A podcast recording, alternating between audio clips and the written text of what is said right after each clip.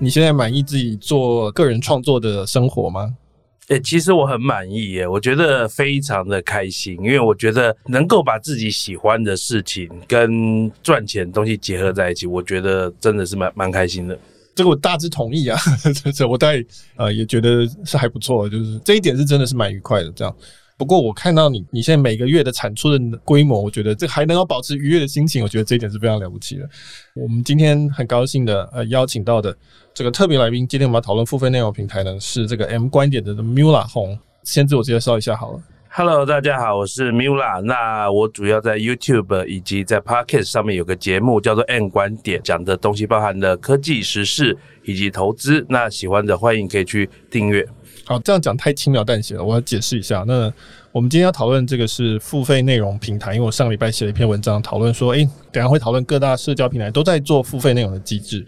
那我第一个想到的呢，就是找 Mula 来谈这件事情，因为 Mula 呢，它基本上横跨三个平台。首先，他在 YouTube 是一个礼拜做三场的公开的直播；其次，他在这个 Vocus 方格子，他有一个付费订阅方案，是这个一个月可以提供四到五篇文章。然后呢，同时在 Press Play 台湾另外一个平台是提供一个月两次直播，两次直播。嗯，他在 YouTube 上面刚刚提到，还有他自己的付费的订阅，那个也是一个礼拜是再多一个直播。他是一个月多一次会员专属直播，哦、会员专属直播。对，嗯、所以他其实是横跨多平台，然后横跨影像，然后同时还把直播会剪成 Podcast 嘛？对，我们会剪成 Podcast。对，所以是一个非常创作力丰沛的创作者。那所以，我今天就觉得说，这跟我的风格非常的完全不一样，所以我就觉得说，哎、欸，正好请 Mila 来讨论这个主题。我们一个礼拜录一集就差不多，但是 Mila 一个礼拜录四集耶，我一个礼拜录一集 Podcast，我就已经觉得口很干了。这样子，Mila 是一个月刚刚讲是什么？十六场是不是？十六次的直播加上五篇的电子报，差不多这样。哇塞，对，所以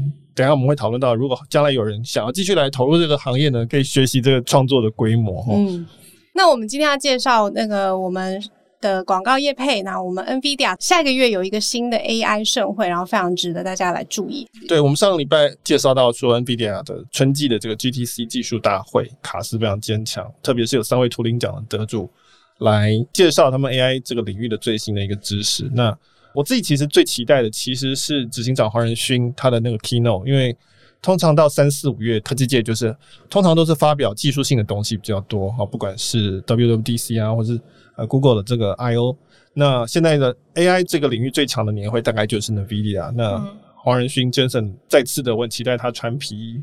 站在他家的厨房面前，跟我们讲说在 AI 领域有什么新的突破。那他的这个演讲是四月十三号。台湾时间周二早上九点，对，非常的友善。因为平常要看这种跨时区的演讲，台湾都是很半夜才能看到，但这次他们有特别安排在四月十三号星期二早上九点，然后大家可以一起收看。对，我以前看那些苹果那些都是要半夜，我很累。感谢他们体谅我们亚洲的这个强大的顾客的这个消费能力。提供一个早上九点的一个场次，嗯，那同时呢，他在活动期间四月十四号到四月十六号，他们也提供一个 deep learning 的工作坊，就是你可以在线上看，然后他带你操作，然后最后呢，你如果操作完成，然后通过那个认证的话，他会提供一个证书，嗯，而且是有中文的课程。这次有台湾的讲师可以是中文授课的，对，所以如果真的对 AI 很想要上手，直接去试试看的话，也非常推荐大家在这次机会。实际的去上手试试看，对，就可以获得 NVIDIA 的这个 DLI 的认证证书哦。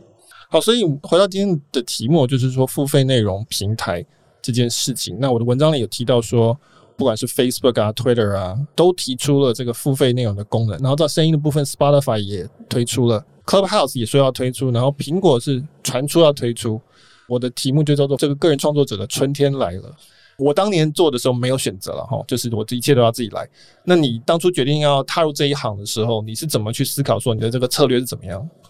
其实我觉得，你作为一个创作者，像 Michael，你当时你要做你的科技导读的电子报的时候，台湾本来就没有一个适合你的平台可以用嘛，所以你就必须像 Ben Thompson 当年一样，全部都自己来建。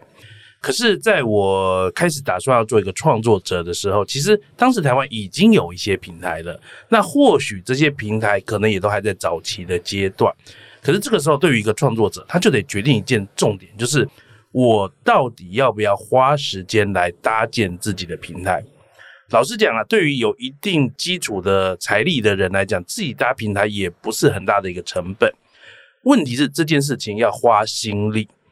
所以其实一个创作者必须要 focus 在说，我现在要创作的这个东西，我的心力、精神到底要放在我把我创作的东西做得更好，还是我得去分心去搞定这些工具的东西？哇，注册要这个工具，电子包要这个工具，video 要这些工具，那可以，你可以都搞定。结果这些事情花掉你百分之五十的时间。你就没有去认真去想说，哎，我到底要提供给我的，无论你是做 video 是观众，做 podcast 是听众，做这个文字就是读者嘛，你没有想过你要给你的这些 TA 什么东西，你会分心啊。所以其实我当时要做的这个创作者的一个时候，我会选择跟别人的平台合作。我觉得最重要的一点是我想要专心我的心力在我想要做的那个内容上面，而不要花时间在这些平台工具上面。对。你讲这一点，我其实二零一五年做付费，那个时候还叫做有物报告，然后二零一七年改成科技导读，也也要多亏玉清了哈，就是我们花了蛮多力气在建这个东西，虽然没有我们想象中那么的累，但是其实也蛮累的。然后这个东西是一直跟着来，你一开始我们只是建一个这种内容系统，就 CMS，这个 CMS，对，然后接下来后来要穿 CRM，然后后来要做我们自己的 database 等等，就是你其实这个工作是不会停的。的确是，如果说。当初或者说现在的创作者的话，应该大部分人可能不会想说我要来重新干这个东西，尤其是现在的平台，其实他们的功能都已经蛮强大了。你那你当初第一个做的其实是 Press Play 吗？呃，如果收钱的部分，其实 Press Play 的订阅是最早，但是如果以内容创作来说，当然是在 YouTube 上面是最早的。哦，OK，当时你去 Survey 的时候，你主要的决定是什么？就是说，你首先你第一个决定是说我要做影像。先从选媒体类型吗？还是说你是先说，哎，我要做广告，从商业模式来做，还是我想要做付费？应该说，我最早在拍 YouTube 的这个影片，在做一个所谓的 YouTuber 的创作者的时候，当时我没有想过要怎么变现。最主要是因为，其实我当时很想试这样的新媒体，所以来做。但当你做了一两年之后，你当然终究会想到说，这个东西它有没有商业模式？因为其实我常常给我的这个粉丝一个很重要的观念，就是一个东西要有商业模式，它才能够长久做下去。靠着热情跟这个投入，通常你只能做个半年一年之后，你的热情会烧完。呃，因为我的频道的属性不会是那种什么百万 YouTuber，没有办法有大量的广告收入。我想说，我有没有办法有新的收入来源？那当时啊，Press Play 正好有一些很成功的 YouTuber 在上面做订阅的一个专案，包含了阿 D 在上面做专案，阿 D 就阿 D 英文的那个阿 D 嘛，以及当时还有另外一位知识型的 YouTuber 叫囧星人，在当时在 Press Play 也开了很成功的案子。那其实那时候我就想说，那我可不可以去试试看？所以当时是用一个试试看的一个角度就上了 Press Play，当时也没有选其他的平台，因为其实当时台湾没有太多其他的平台可以选择。那后来怎么会跑去 Focus 上面再开文字了？其实应该讲说，我我在 Press Play 开专案到 Vocus 开专案，这中间已经隔了一两年了啦。当时会去 Vocus 开专案，最主要是因为我当时想要做一个全文字的一个创作。Vocus 正好是一个全文字的一个平台，所以其实你知道那个时候我本来是想要自己架站的，有点像科技导图这样自己来架一个这个电子报。可是当我在我的个人脸书说我要架的时候，哎，Vocus 的创办人就发现这件事，他就跑来邀请我。那当然，你知道我这个人很喜欢跟别人合作，所以如果有人很盛情的邀约，我就会想说，哎，我们能不能双赢？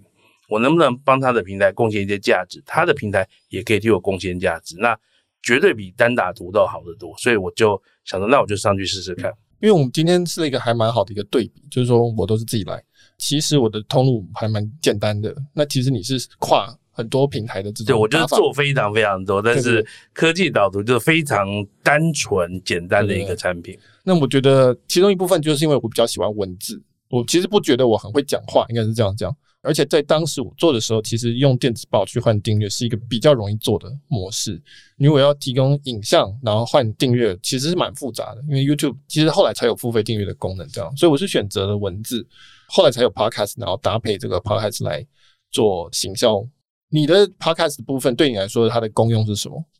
其实我最早直播都是在 YouTube 上面嘛，但是我后来把它搬到 Podcast 上面，也吸引到一大群新的听众哦。我觉得这个东西对我最大的意义是，它帮我接触新的观众、新的听众的一个接触点。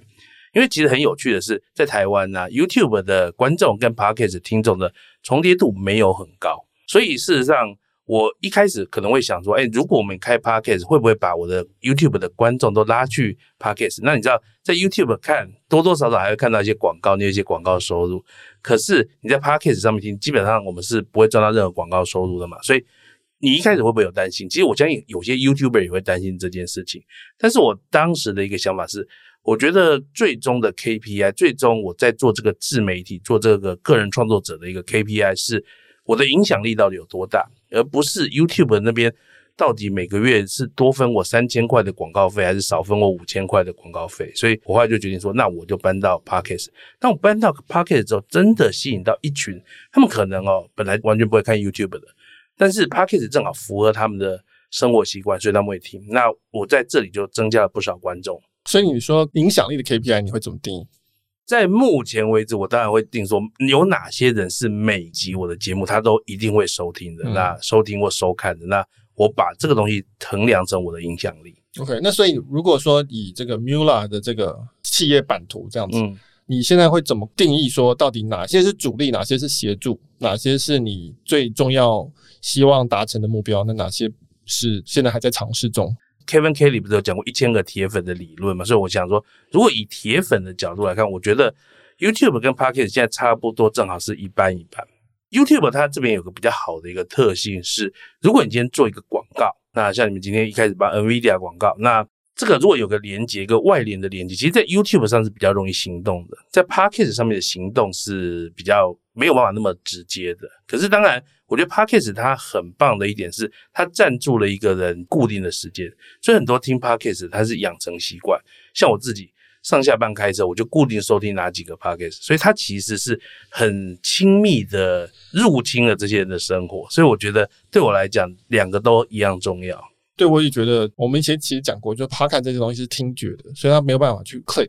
那 YouTube 是视觉的，所以视觉它本来就要盯着你，所以它可以去 click。所以这个是 Podcast。我到现在觉得这个广告，虽然说我们很感谢有赞助厂商，但是事实上这个 podcast 广告的形式，我觉得还是蛮落后的，它应该还有很大的发展空间而已。所以我现在好奇就是说，因为我今天写的这篇文章，其实在探讨说，以前都是在赚广告钱的这些科技巨头平台，他们现在开始都想要做付费的东西。我有提出一些假设了，就是说至少 Twitter，我猜测是因为它本来就是一个意见领袖在竞争的地方，所以它很适合作为电子报订购的 lead 的角色。那脸书是因为它实在受不了大家一直在抨击它，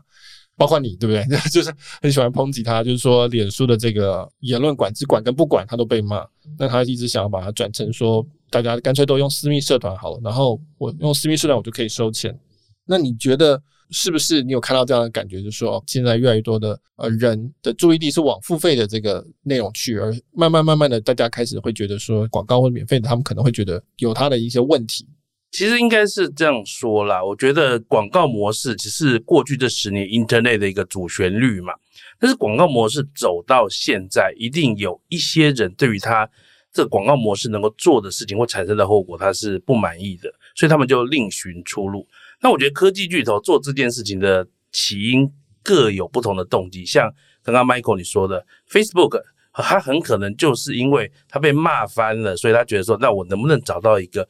比较不会被骂的一个生意来做，那 Twitter 就是完全另外一个 story。就像 Michael 说，我认为 Twitter 是非常适合做这种订阅经济的一个平台。但是我觉得 Twitter 它会做这件事情的最主要的一个原因，是因为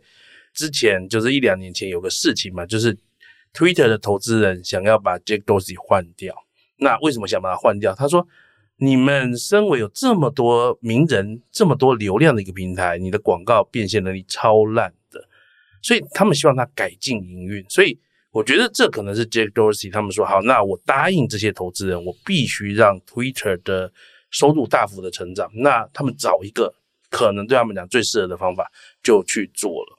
至于 Apple 要怎么做，我觉得大家还不知道嘛，因为现在没有人知道 Apple 打算怎么做，只知道 Apple 可能想做一个 Podcast 的订阅，但是他要怎么做，我觉得大家也不知道。对 Apple，尤其是 Podcast 界，我们都觉得说啊，拜托你动一下好不好？就是你明明就是原本 Podcast 的王者，对不对？到现在他可能市占都还是最大的。对，那但是实在是对他这家公司来讲，这个营收实在太小，所以他们就没有办法真的去花任何的心思在做这件事情。他就说那就摆着吧，这样子。不过你就看到，比如说像 Spotify，它就动作就很很积极。那我觉得矽谷有一些人，他们是打从心里面是不喜欢做广告的。我觉得 Jack Dorsey 也是这样的人。那 Clubhouse 他们也是这样子的，至少出发点是这个样子，所以他们就说我们一开始要做打赏啊，这个付费房间，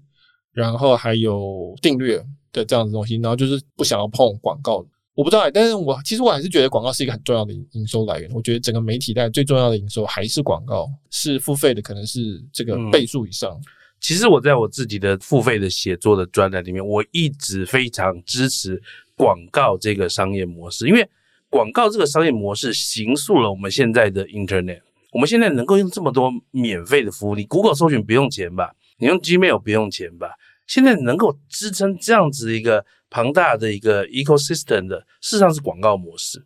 如果当初 Internet 在两千年早期那个年代全面走向付费的 Internet，我相信 Internet 的体系不会像现在这么蓬勃。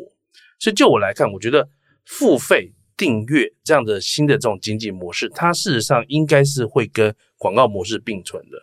广告模式还是会是一个主旋律，但这个主旋律它 miss 掉了一些关键的乐器。订阅的经济就成为了辅佐这个主旋律的一个关键的乐器。哪些会走向付费？哪些会走向广告？Content 的部分就是哪些 Content 我们免费在网络上提供，然后是赚取广告收入，那哪些是做收费的？就是说你，你你你们的看法是从 Content 来分，还是从平台来分？这个分野会怎么样出现？还是一个平台上面会就是两种并存？广告卖的大概是三个东西。所谓的广告基本上可以分成三种，一个是卖注意力，就是说我今天开车高速公路旁边有个广告，我闪不掉，就是得看到它，那个叫卖注意力。那另外一种叫做卖好感，大家相信我科技导读周清华，所以我介绍 NVIDIA，大家会觉得说这应该是可靠，这个是卖好感。第三个是卖 data，很多的这个媒体它其实主要的营收来源其实把资料交给所谓的广告科技公司凭这交易，他们在提供一个类似。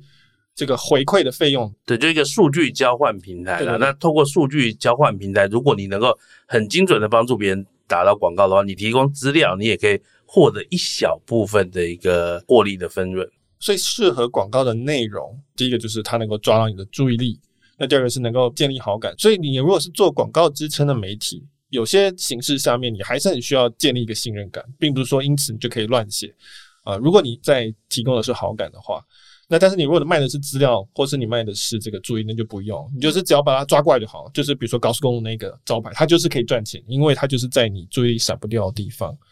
那或者卖资料，就是说你只要上我网站，就算是我是内容农场骗你进来，但你一直要上我网站，我就可以马上抓到一笔资料，就可以拿去卖掉啊。这个是一个这种形式。那我觉得付费的内容的话，因为它实际上掏钱给你嘛，对，这是一个非常主动有意识的行为，所以你毕竟是要提供他某种你承诺他的价值。然后他觉得是可以接受的，那这是单次的付费。那如果是订阅意思，就是说你的信任感强到说他愿意预付给你，那事实上订阅是预付嘛，给你钱，拜托你下个月做出一样的东西，一样水准的东西，那我就开心。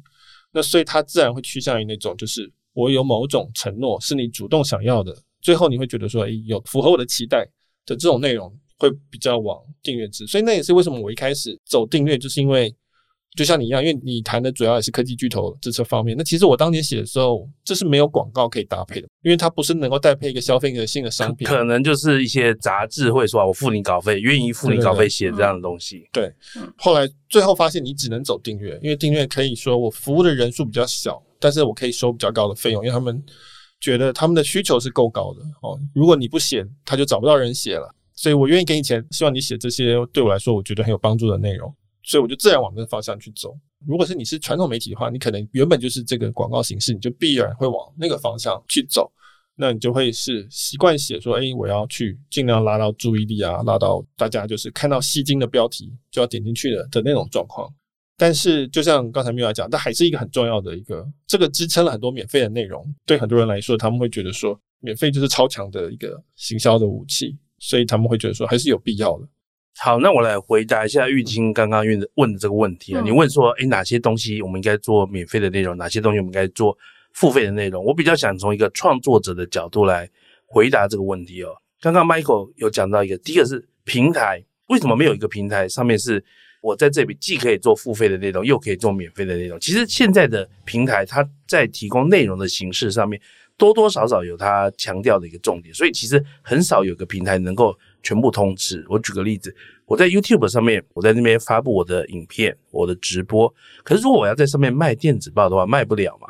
所以我一定得去转换平台嘛，所以对我们来讲，在选择平台的时候，现在事实上是没有一个平台有强大到它能够提供所有的东西，大多数时候你得混用平台。但是我比较想从一个创作者的一个角度来讲这件事情哦，一个创作者，你如果想要做一个订阅的一个经济的模式，其中一个很重要的重点是，你要有个叫我们叫做 sales funnel 的概念哦，叫做销售漏斗的概念。销售漏斗的概念就是一个很基本的传统的行销概念，就是你一开始要让很多人接触到你，然后慢慢的吸引他去购买转化哦，就从第一层转化到第二层这样的一个动作。那如果你要让别人认识你，你是不是就得提供一些免费的东西？因为付费的东西它是围在围墙后面的，它是在门后面的，所以人家根本不知道你的东西好或坏。所以其实创作者。如果想要真的认真做一个订阅经济的话，你就要把 sales funnel 想清楚。你在最外层去帮你做行销，帮你去接触到未来一些新的可能认识你的那个内容是什么？好，所以如果以我的角度来讲，当然在外面接触越多人的，就是要越多人有兴趣的主题，它是一个相对比较广。但是呢，到你要做转换的时候，你就会做什么？就是说开始做比较深。因为你不可能每一件事情既广又深，我们不是超人呐、啊，我们没有办法研究二十个主题，二十个主题我都是超级专家，没有办法，我只能研究一两个主题。那在那一两个主题里面提供比较深入的东西，所以就变成说我用我的 Sales Funnel 的最外层免费的内容接触到一大群人之后，再从里面有一群人对我能够提供的深入的内容有兴趣，所以其实我从创作者的角度会这样子想，那这个时候你就会想说。哇，那我到底在最外层我要提供什么东西？我最外层那个 sales funnel 要提供什么？如果我提供的是 video 影片，那当然哪个平台最好？一定是 YouTube 最好嘛，因为上面有最多的观众。那你如果要做 podcast 的话，那因为现在是一个 open 的一个生态系，所以你就找一家，然后就想办法在 podcast 里面做起来。但是你如果到你到最后转换的部分的时候，你你就要看你到底是用什么东西做商业模式的转换。如果你知道 video 的订阅，在 YouTube 就可以做了。但是你如果要做的是其他的不同的订阅，像电子报的订阅，你就得另外找平台。我觉得大概是这个样子。我们可以讨论一下，就是创作者跟平台的关系。就是说，那像你对，比如说 PressPlay 或是 Vocus，你觉得你他们对你带来最大的价值是什么？你可以明讲啊，不，但是不明讲也可以。就是说，你觉得对你来说，平台提供你最大的价值？我觉得平台哦。其实我跟你讲，很多创作者一开始找平台都会期待一件事情，就是期待平台替你带来流量，替你带来一些读者或者是观众，然后来订阅你的东西。我觉得如果你抱持这样的期待，你可能会失望，因为老实讲啊，订阅费用一个月就算五十块、一百五十块，不是什么大钱哦。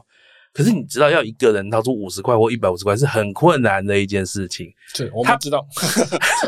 他不信任你，他不愿意掏出这个钱的，所以。其实你就算平台有一些流量，这些流量都不会转成你的流量的。你的信任真正的付费的人，对，它不会转成你的付费的流量。所以你的付费流量，你必须自己赢来，你必须去赢得这些人的信任。但是平台可以给你什么？我没有像 Michael 你们这样自己弄一个我使用使用平台。我觉得最重要是平台它提供了你一个能够专注创作的环境，它帮你把其他的。细节问题都解决，你知道，如果你今天自己建个网站，那你说，哎，我要去申请一个金流服务，那我就开始 survey 一下台湾哪几个金流服务好，然后去串接，然后串接的时候，他说，哦，你是卖 digital goods，然后就很麻烦，你知道吗？我们知道，我们知道。对，所以其实因为我之前也做过，所以我知道，其实，哎，我想说，为什么卖 digital goods，你们的这个就是这种数位内容的一个贩卖，你们这么麻烦？但是这个就是经管会的规定，对他们讲，他们必须遵守。你作为一个创作者，你绝对不讲自己搞这些东西啦。所以我觉得平台最大的好处是，它是一个工具箱。今天如果你是个厨师，你想做菜的话，它是帮你准备好一个厨房，里面拥有所有的哪一种炉啊、哪一种锅啊、哪一种铲子，全部都有了。你只要专心去做那个料理就好了。至少 YouTube 有带来流量吧？我想，啊，YouTube 是有流量的。对，我有在文章里面有把这个平台的服务分成几个价值啦，那就是包括。就是刚刚讲的带来流量那个当然是最强的，那大概就是 YouTube 最强的地方。我猜 Facebook 跟 Twitter 他们最强的当然也是这个。这个往供给端走一步的话，就是行销。像 Podcast 现在就很缺行销的，能够擅长行销的平台，所以有些平台在做这个事情，就是想要去媒合广告主。然后再往供给端走一点的话，就是营运管理。递送当然是有啊，这是基本。然后营运管理，那最后大家比较熟悉就是协助创作，就是编辑。不过我了解你是没有人协助你编辑，现在。对，我都是自己做的。OK，那他们有帮助你行销吗？呃，如果是 PressPlay 跟 Vox，他们多多少少都有帮忙。那当然你要看你在那个生态系的重量级的一个地位嘛，在 PressPlay 上面有很多。整个每个月订阅的金额非常高的一些创作者，所以我在 PressPlay 的这个生态系相对不是最顶级的创作者，但是我在 Vocus 我是相对比较前面的创作者，所以他们就会花比较多的行销资源来 support 我这边。他们也都是抽成嘛，这两家都是用抽他们都是抽成分润的概念。OK，我觉得我们这个我跟玉清身为这个自己建的这个代表呢，我们也可以提一下我们的有的好处啊，优点是什么？这就，是我觉得最大优点当然就是你不用受制于平台啊。以及你可以自己掌控这些资料，你可以直接触及到你的读者或者订户观众，可以非常直接的去认识他们这样子。那我不知道在你现在使用的平台，这是一个问题吗？还是说这是一个他们其实现在也做得非常好？其实我觉得，Michael，你们刚刚讲这真的非常重要。我觉得如果你今天是一个创作者，要做订阅经济，你绝对必须直接拥有你的这些读者、这些观众、这些听众。我举个例子，如果你在 YouTube 上面。那你的这些会员全部都是在 YouTube，你其实要搬走，其实你带不走他们。所以你知道他们是谁吗？你有他们的，他你会看到谁谁谁，甚甚至是没有的，甚至是没有。所以你就是一个总金额。呃，如果是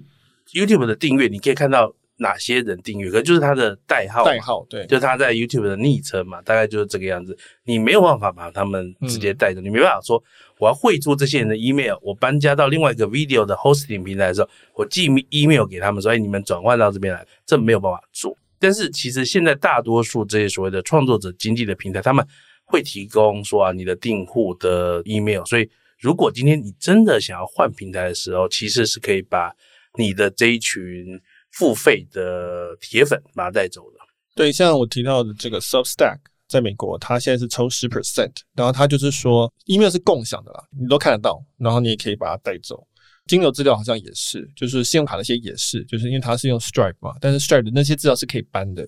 所以它就是强调，就是说我们没有要绑你，那就是我们支持你，但是我们希望你留下来，那因为我们提供很好的服务。那另外一家叫 Ghost，现在也蛮红的。它是一个，我记得好像是开源的，就是这整个软体是固定月费，它也不抽成，它就是反正它就依照使用量啊，你使用量比较高就付比较多的月费。对，它有不同层级，但基本上是固定的费用，所以它也不是说你营收很高，它就抽很多钱这样子。所以你可以看到这个杀价竞争，尤其是因为他们这种英文媒体的市场非常大，它可以靠规模去赚这个钱，所以平台的这个杀价竞争越来越激烈。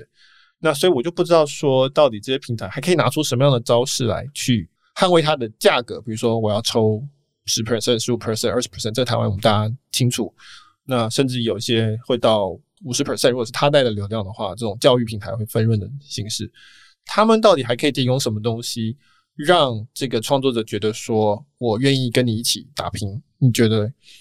其实啊，我觉得 Michael 这个问题很好哦。我觉得一个平台，如果你现在是一个订阅经济的平台，我们就举这个 Substack 来做范例哈。它事实上有两条路可以走，一条路是往上层走，往 Sales Funnel 的上层走，它去做这个 Aggregator 的一个角色，去做聚合者的一个角色。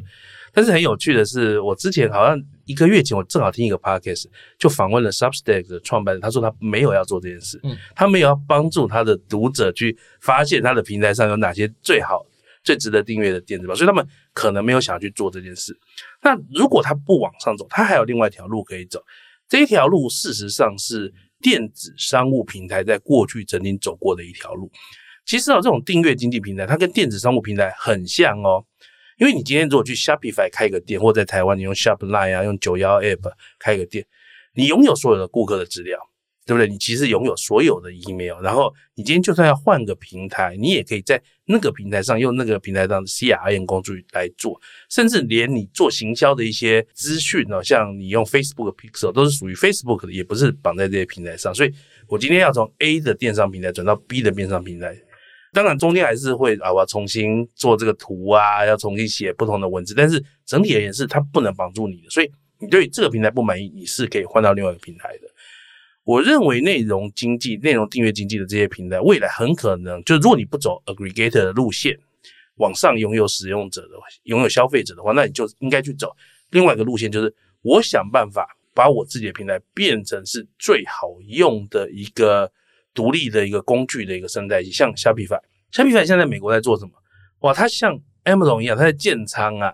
也就是说，以后你只要在我这个 Shopify 这边卖的东西，我是可以提供你物流服务的。你不用自己再说我要去找这个 DHL 签约啊，让让这个美国的邮局来签约。没有没有，我 Shopify 未来可能可以提供物流服务，提供仓储服务，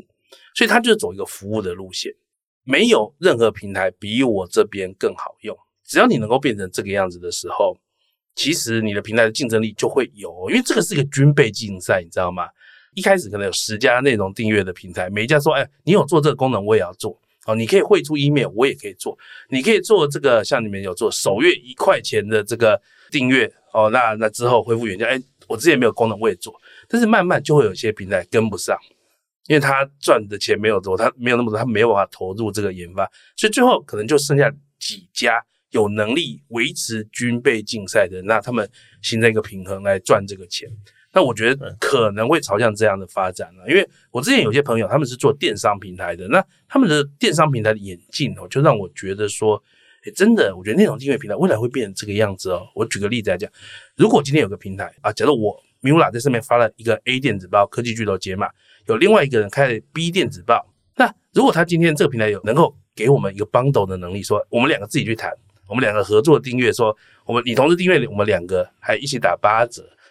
有没有平台能够提供这种能力？有的话，他就会在这一点上去得分。他对创作者来讲，就是更容易帮助创作者去经营他的会员。我也同意，就是说，因为网络内容资讯这件事情，它的递送本身是没有门槛，就是说不像亚马逊的东西，资讯它递送就是递送出去。所以呢，它如果要比赛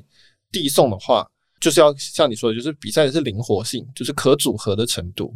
亚马逊他们比赛的是当天送到，对，两天到货是当天到货。那其实网络资讯它就不是比这个，因为所有人都是瞬间到货。那但是我们可以比的就是说，哦，你要怎么样？像我们科技导读，我们自己开发那个一元订阅，刚刚提到的，那我们自己开发推荐码，朋友之间的推荐码，那个其实本来那个我们在做的时候，其实市场上都没有，至少我们没有看到，是蛮辛苦的。那但是如果说平台可以提供呃很多作者这样的功能，它可以分担掉那个研发费用的话，那的确是会。更灵活，但是我就是不知道这个对创作者来讲，尤其是那种知名的创作者来讲，他会不会觉得这个价值是够的？因为知名的创作者，我们说实话，最后百分之八十价值是来自于那个创作者嘛，就是说大家是认这个人来，认大家认 Miula 来的。我觉得百分之九十吧，百分之九十，对。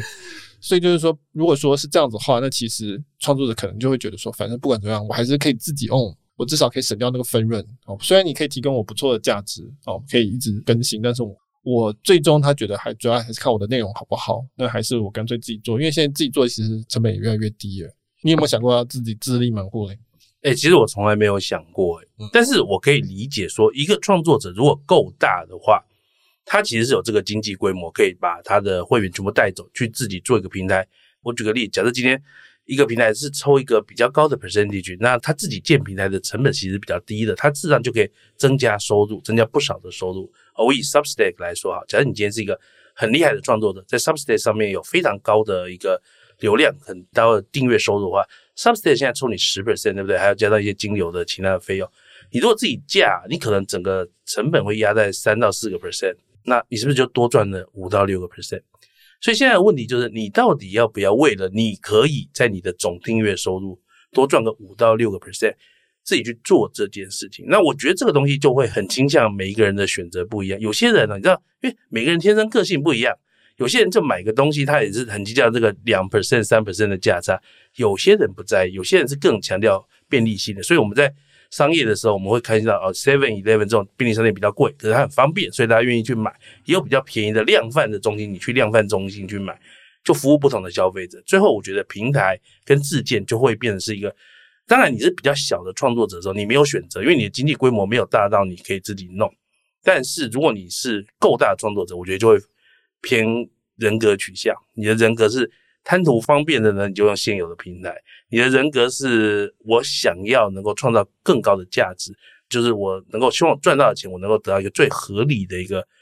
拆分的话，那可能就会去自荐了。对，我觉得对于那种大创作者牌子来讲，他可能就会觉得说，哎，这个五 percent 有差。那小创作当然是，比如说，拜托这个帮我省多少事情，我非常的开心这样。那但是对大的创作者来讲，说他就会觉得说，哎，我这个一百万分十万出去，好像值不值得不确定这样子。那我自己做，其实当然当然可能需要一笔一个固定成本，三十万、五十万、一百万，但之后就不用再分了那十 percent，可能的想法就不太一样。那我觉得另外一个我在文章里面提到说，平台还有另外一个可以提供服务创作者的方式，就是投资。其实跟新创投资是一样的，就是说我投资十个、二十个创作者，如果有一个人红了，那但是因为当初是我投资嘛，那所以他就会至少我们会绑个七年约、八年约。这个韩国的这个偶像都是这样子嘛，对，嗯，就是我从小养你，给你吃，给你住，帮你训练，我帮你找了名师教你跳舞，对对对，找了名师来教你唱歌，那我未来当然要有些回收啊。对，我花了很多钱，那你们也不会都都红，但是最红的那两个要先跟我签好十年的长约，这样子，那我才可以把所有的钱都赚回来。就是说，大家看韩国会觉得不合理，但事实上是合理，就是它有它合理的地方。那就是说，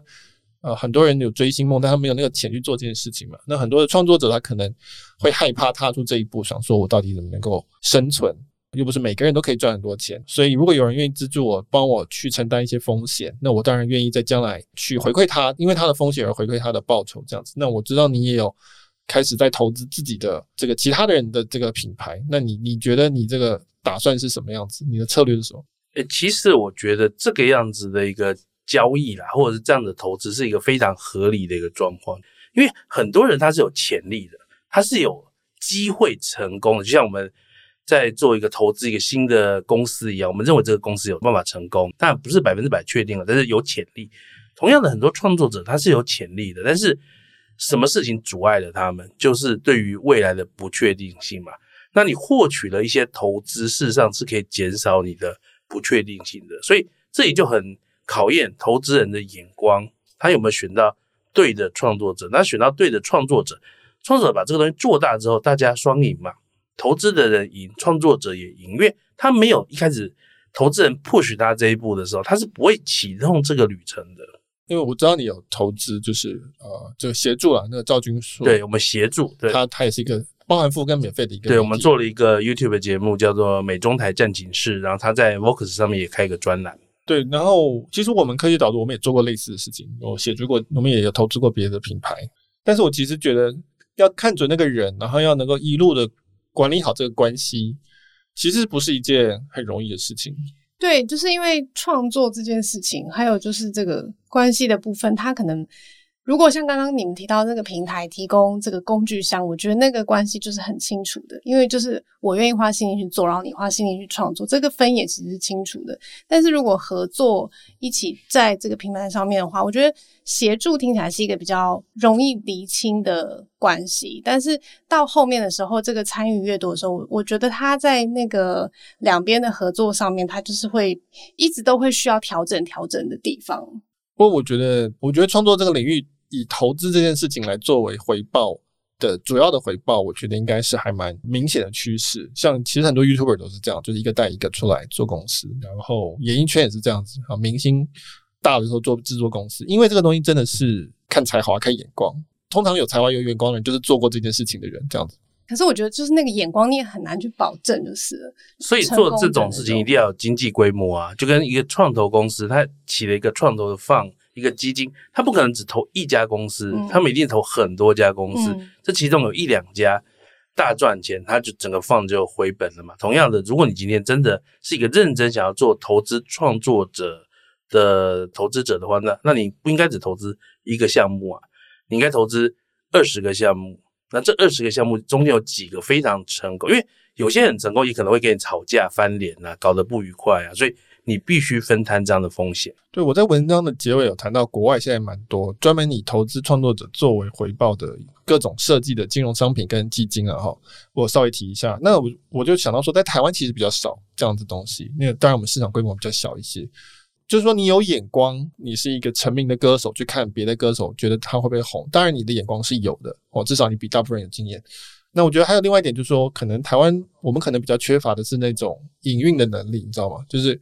像韩国这种 SOP 工厂化的这种训练的，这其实需要很强的管理能力。你要如何去很纪律的把培养他们出去，然后红，然后回收，甚至是写那个合约啊，怎么样去签那个合约，管理双方的关系，很多就是这种所谓经纪公司他们的专业是在这里的。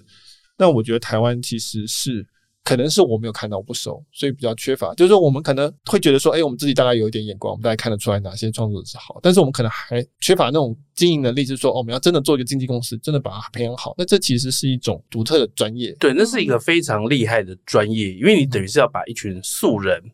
变成专家，而且他要从可能一开始只有一百个人喜欢他，变成一百万个人喜欢他，这个过程是非常复杂且困难的，所以。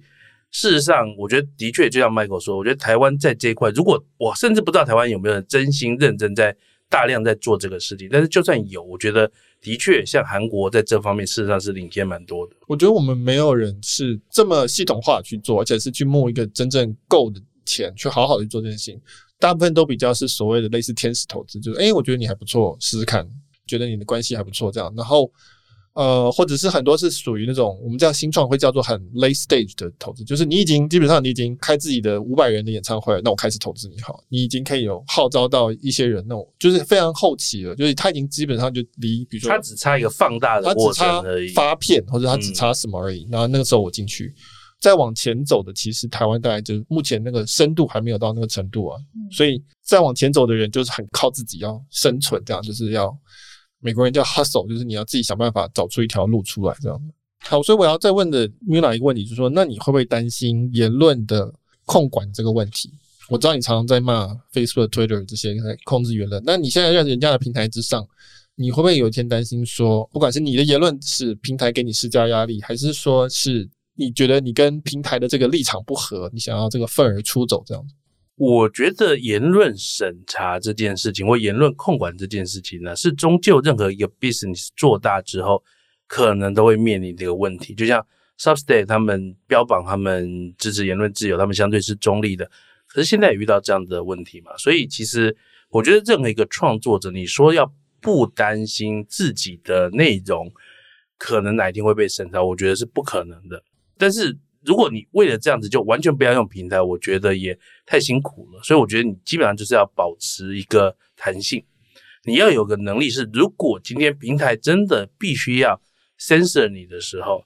你有能力做出你相对应的调整。举个例子来讲，好像像去年大家最明显的就是去年上半年的时候，YouTube 上面有非常严重的一种黄标的状况。当时啊，你在 YouTube 只要讲到这个我们的肺炎的一个疫情，事实上非常非常容易被黄标。那如果你当时的被黄标，就是会降低触及率，哦，降低触及率，而且基本上广告收入会少非常的多。那我们我自己之前算过，就是如果被黄标的影片，每支影片能够带来的广告收入大概只剩下二十 percent。左右而已，就是对比没有黄标之前了、啊。那他列黄标的时候，他会告诉你原因吗？他不会啊，他实际上是 AI 侦测嘛，他 AI 侦测到，他说我认为你这支影片可能有一些疑虑，他就把你黄标。那你可以去申诉，嗯、那申诉之后，如果过个三天，就他们人工审核，两三天之后可能会帮你解除黄标。但是你 YouTube 的流量黄金期其实也过了，因为其实 YouTube 影片有个流量黄金期，大概就前两天吧。所以对于那些如果他是依靠广告收入为生的一个 YouTube 创作者，黄标对他影响是非常非常大。那所以你知道他们当时啊，就有个做法，就是他们讲卫生事件。来，我们发生一个卫生事件，就不能讲疫情，对不对？他不能讲疫情.他不能讲什么什么肺炎。那在台湾有些人说，我们讲武汉肺炎有歧视，或讲新冠肺炎，但事实上你讲哪一种，很可能都会被黄标。所以他们最后就讲公卫事件。啊，我当时比较幸运，是因为我其实不走广告路线，我不走流量路线，所以我就算被黄标，我其实一点都不在意。可是如果你真的靠广告跟流量生活的话，黄标对影响是很大的。那今天我们就算是在一个 Vocus 平台，在 Press Play 平台，你怎么知道哪一天不会出现一个你跟他们必须分手的时刻？可能有啊。所以其实一个创作者必须要把自己的会员经营的够好。掌握在自己的手里，我觉得这是非常非常重要的。就是像你一样这样子狡兔三窟，有不同的平台的。其实哦，我觉得与其说是平台或者是 email，我觉得不如说你要抓住他们的心啦。因为你今天就算拥有这些人的所有的 email，他们如果对你就是还好，如果你在平台上，我就顺便看一下；可是你不在这平台上，我就不想看。你带走他的 email 有什么意义呢？我认为一个任何一个你要做创作者啊，或者做自媒体的人，你一定要想好你跟你的这些观众、听众、粉丝、读者的一个关系。你要得着他们的一个信任，让他们信任，说我就是想从你这里每一个事情发生，可以听十个不同的人讲，但是我就是想听你的，我甚至愿意跟着你，你换到 A 平台我就去 A 平台，你换到 B 平台我就去 B 平台。我觉得那个是一个做自我创作者的一个人哦，必须要经营的最核心的一个 KPI。对，我觉得。现在的信任大概是越来越是在个人身上，我觉得啦，就是所以为什么会有所谓自媒体啊、个人创作，是因为大家还是比较习惯就是相信这个人啊，比较难去相信某一个我们叫组织品牌，比如说以前就是联合报啊什么，我相信自由时报什么，现在更倾向于就是说，哎，我就是相信这个主播、这个记者，或者是说这个意见领袖。我觉得对传统的组织品牌也是有一个很大的一个挑战，挑战并不是说。订户跑掉挑战，而是说你的明星的创作者跑掉。我现在觉得信信任的转移啊，信任不再是信任你这个公司，信任你这个媒体，而是我信任里面的个别的个人。对，所以当今天这些个人走掉的时候，其实对于这些传统的媒体啊，影响是很大的。我觉得影响是大。我以前。就觉得说影响很大，但我以前呢，主要是 focus 在说哦，大家可能会往个人媒体去订，就不会去订传统媒体。我现在发现不是这样，我发现更严重的影响是里面的那一些支撑着整个品牌的那些人，他们会觉得说，那我为什么不自己来？那这个媒体的价值很大一部分都是靠我来的，那他就会有一个那种自我淘汰的的一个过程出来。所以我觉得这可能是一个长期会发生的事情。最后我想要问的是。同样是身为自媒体，但是策略非常不同。Mula 对于将来想要来做这件事情的个人创作者，你会有什么样的建议，以及你会建议他们不要做什么事情？这样，我觉得这个建议非常重要。我也是后来慢慢才搞清楚这件事情的。是第一个，你要去看一本书，就 Peter Thiel 写的《从零到一》。我觉得做任何事业，你做 business 也好，或者是做自媒体也好，你非常容易走歪那个路。那个歪路就是。我想要从一百万人里面拿三 percent，听起来很简单。我对这件事情有兴趣的人有一百万人，而我从这里面找三个 percent 的人，哇，我就有三万人，对不对？可是你错了，你应该是从三万人里面去把这三万人的一百 percent 都拿到。这是 Peter Thiel 这本《从零到一》这本书里面讲的最重要的一个观念。而我在我自己做这个自媒体的一个过程之中，我也亲身实验的这些概念，而我认为。他的这个说法是非常正确的，所以如果今天你是想要做自媒体，你想要做这个个人的这个订阅的一个商业模式的话，我真的是非常建议你，你一开始选主题就要非常的 niche，不要找太大的主题，只要那个主题太大，就不应该是你去做的一个东西。好，那当然我没有办法在一个这个 podcast 节目短短五分钟把这件事情讲清楚了，所以。真心想要理解这件事，就去看《从零到一》那本书。可是我觉得这个是最容易犯的一个错，就是因为你你觉得那条路比较容易，你觉得从一百万人里面拿一 percent、两 percent 比较容易，你觉得从三万人要或者是三万人的大数的概念，对，就是或者叫 Pareto，就是说好像很大的一个比例，所以里面只要一点点的几率就就 OK，少一点点饼就可以很好了。不，我告诉你，那其实是可能会走歪的一条路，所以我会建议你不要去做这样的事情。OK，好，所以就是看 Peter Thiel 这本《从零到一》书，以及不要去打一个很大的市场，因为跟他去找一个核心，但是可以会很喜欢你或者很需要你的这个一个小的族群开始会比较好。对，你就是找一个小的族群，你有没有办法在这个小的族群里面成为那个族群的第一名，而不是成为一个很大的族群里面的第三十五名？那玉清呢？你有没有什么建议？虽然你是你不是创作者，但是一路看着我在这边做。玉清也算创作者，他也是他整天跟你一起直播，一起一起做录 podcast。我们还蛮少机会跟其他个人创作者讲话，就是他们如果他们想要做的话，你有什么建议他要做跟建议他不要做的事情？哦，我觉得其实刚刚 Mila 后面的时候有提到说，必须要一直去思考说你跟读者的关系。我觉得那个点其实真的很重要，而且就是你必须要花很多力气去想说，到底读者要从我身上要得到什么。那如果你只是说哦，我在这个平台上面，我在这个社群媒体上面发这个主题、发这个文或者什么，然后可以得到很多的吸引力，甚至可以得到订单。但是你如果没有真的去思考说，读者从你身上他到底最希望汲取的，或者是你自己最能够提供给他的那个东西，有时候它比较。像是一种精神面，就是虽然刚刚我们会说一些，比如说呃某些主题、某些领域的东西，但是有时候最后的那个关系，说他其实是，比如说像我们自己定义是，诶，他在一天里面，他希望有一个很好的十分钟来汲取一些呃商业最新的趋势，这样子的这种想法。最后，你能够得到到这个点的时候，其实你比较能够去长期的，或许就像 Miula 讲的一样，就比较不会走歪吧，就比较能够持续的提供它像这样子的价值。我觉得那个点其实是要一直花很多力气去思考，不能去探索的。那你们说建议他们不要做的事情？多花点力气在创作上面。或许很多时候会觉得啊，很多金流啊或者什么很重要，但是其实真的创作真的很花时间，也非常的重要，还是需要把大部分的力气留在这个上面。哦，所以我们今天的讨论大概就到这边。很高兴可以跟 Miula 分享不同的个人创作者的策略，然后以及他们的呃这个思考的方式，以及呢，我的确是看到说现在越来越多付费的工具出现了，所以这个领域我相信对我们两个来讲可能是坏事啊，就是会越来越竞争这样子。那但是会有很多的好的内容可以看到。那我觉得这件事情，我自己做电子报，但是我订别人电子报，我都还是蛮开心的。虽然我很多都看不完，但是我只要看到一个新的，觉得有趣、适合我的。我还是觉得这是一件很棒的事情。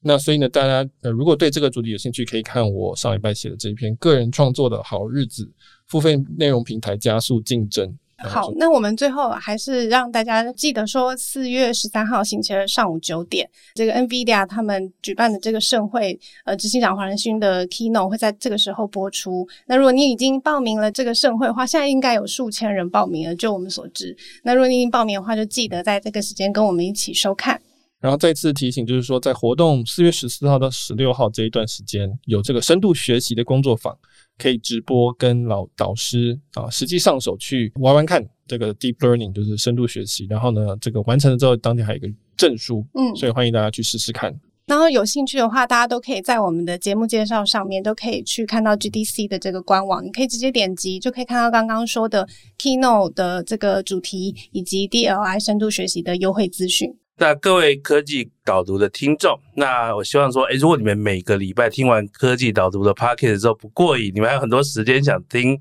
其他科技或投资相关的 Podcast 的话，欢迎来订阅我们 N 观点的 Podcast。那在 Apple 的排行榜通常都在科技导读的附近呢，很容易你就可以找到了。好，但是一定要先听完科技导读再来听哦。谢谢谢谢。好，那我们今天的讨论就到那边，谢谢 Miula，谢谢，谢谢谢谢 Michael。